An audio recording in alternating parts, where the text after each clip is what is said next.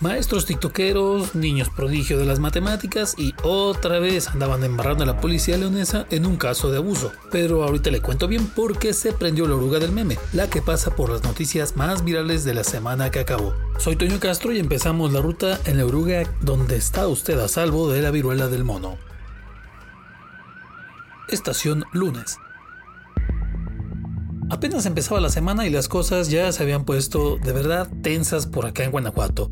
Primero en la mañana, en Villagrán, unos hombres armados le cerraron el paso al hijo del alcalde, que iba con su pareja, y le dispararon con armas largas. Él murió al instante y su esposa quedó herida, pero unas tres horas después, ella falleció también.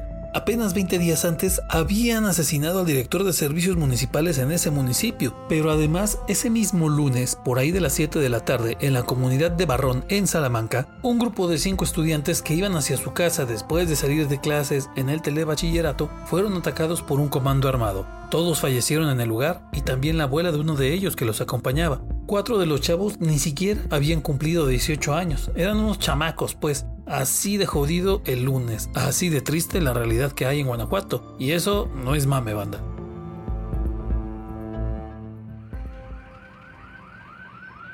Estación martes. El inicio de semana de plano trágico. El martes también estuvo muy gacho el asunto, pero ahora en León, porque en la tarde en la autopista León Aguascalientes hubo un choque bien fuerte. En los carriles que van de Aguascalientes a León, a la altura de la Jacinto López, aquí afuera de León, estaban algunos vehículos parados en un tramo que es de bajadita, pero un tortón que venía atrás y más rápido, al parecer venía entretenido en el celular, no alcanzó a frenar y chocó contra los vehículos que estaban detenidos. Entre estos había trailers y automóviles, más exactamente dos camionetas, y estas de plano quedaron prensadas entre los otros vehículos y tenían sus pasajeros adentro. En una de las camionetas iban tres trabajadores de una planta que está en el puerto interior y en otro una persona más. Todos murieron ahí. Ya aparte de esta parte tan fea, con todo el alboroto legal y de limpieza que se tiene que hacer en el choque, pues se puso insoportable el tráfico en la carretera. Por cierto, el chofer del Torton que provocó la tragedia escapó y ni saben dónde anda.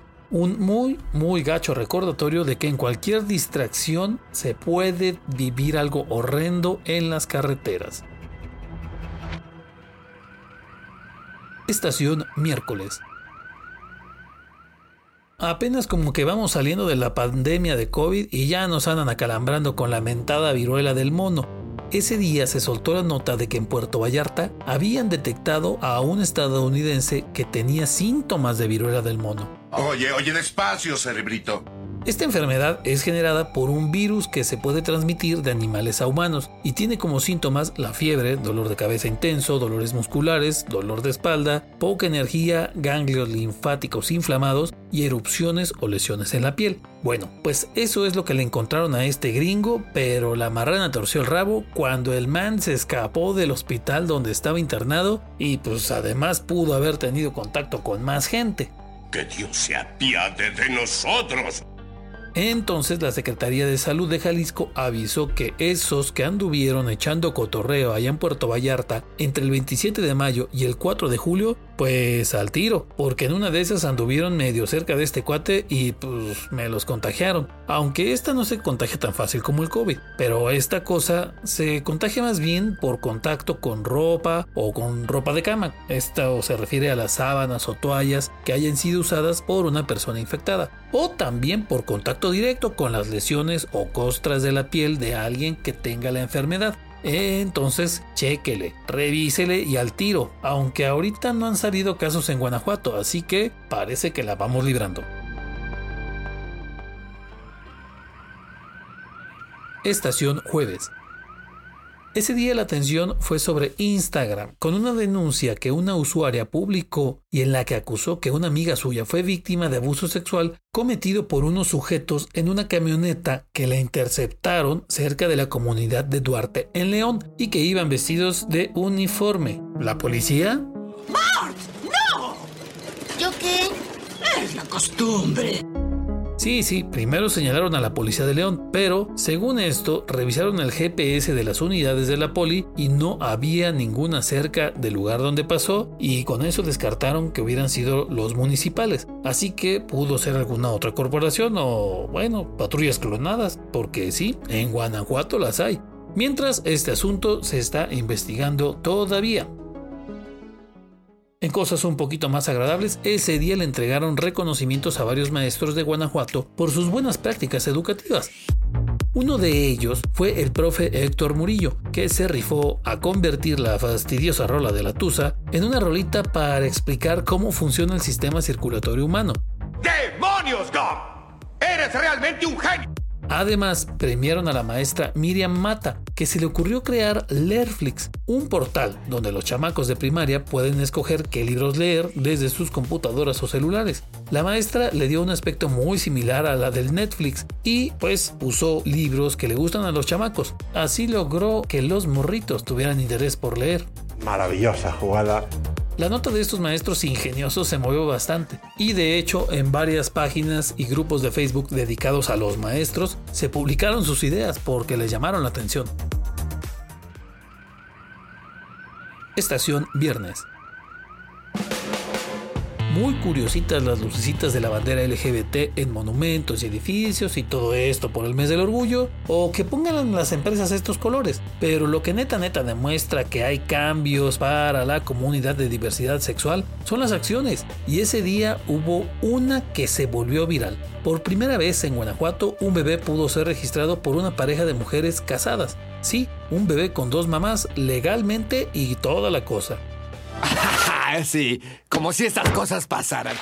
Pues sí, sí, sí, parecía que algo así no podía pasar aquí en la Nueva Suiza, pero es real. Ese día se publicó la historia de Jimena y Carla, una pareja de leonesas que mediante un procedimiento bien especializado pudieron tener a un bebé con el óvulo de una y creció y nació del vientre de la otra. así es. El bebé se llama Nathan. Sus mamás lo pudieron registrar legalmente como su hijo después de ganar un amparo. Y ahora son una familia por todas las de la ley y hasta quieren tener otro bebé. ¡Qué aberración, pobre bebé! Algo malo le va a pasar y en la escuela le van a hacer bullying. ¡Quítate tú! Ah, raza. Creo que muchos no se han dado cuenta que ya empezó otro siglo, ¿verdad?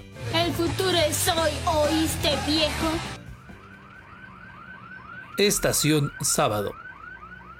Apenas les platicamos del accidente que hubo en la León Aguascalientes y bueno, no es el primero. Es bien común ver choques en esa carretera, pero además de tener que cuidarse de los accidentes, en esa también tienes que andar al tiro con los asaltos.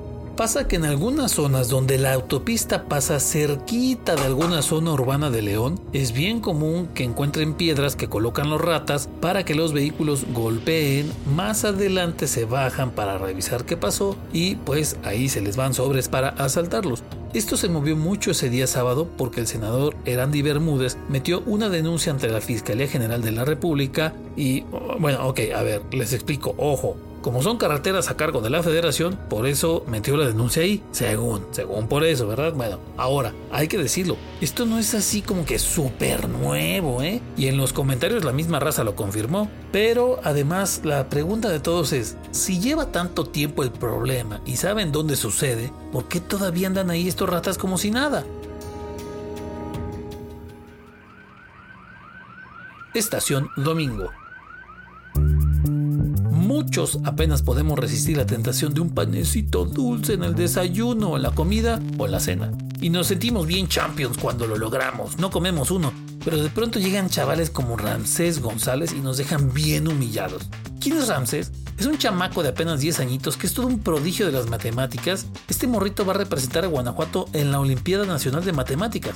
No es cualquier cosa, ¿eh? Pero además, aquí va lo que está cañón y nos deja humillados. De domingo a viernes, Ramsés estudia 3 horas, no más de matemáticas. Y los sábados se avienta 9 horas.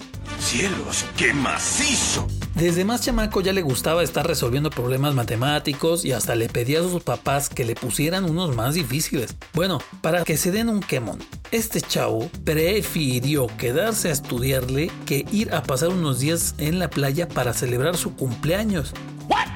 Sí, por eso les digo que algunos salimos humillados. Eres un fenómeno, Ramsés. Esperamos que la siguiente noticia que demos aquí sea tu medalla en la Olimpiada de Matemáticas. Este muchacho me llena de orgullo. Y le diríamos al gobierno del estado que lo apoyen, pero justo ese día un par de chavitas que van a representar a Guanajuato en los Juegos Nacionales de la CONADE, claro, cosas de deporte, publicaron en redes que les dieron uniformes de talla extra grande. Bueno, les quedaban re grandes. Hasta ellas mismas pusieron que parecían pijamas. Está chido que tengan su eslogan de grandeza de México, pero pues no se lo tomen tan literal, compadres. Bueno, el CODE, que es el Comité de Deporte en el Estado, respondió a la publicación y admitieron que parece que hubo una falla a la hora de asignar los uniformes. Pero bueno, pues es que ya nos tienen bien ciscados. No espero nada y estoy desilusionado. Dicen que lo van a compensar, ya veremos qué onda.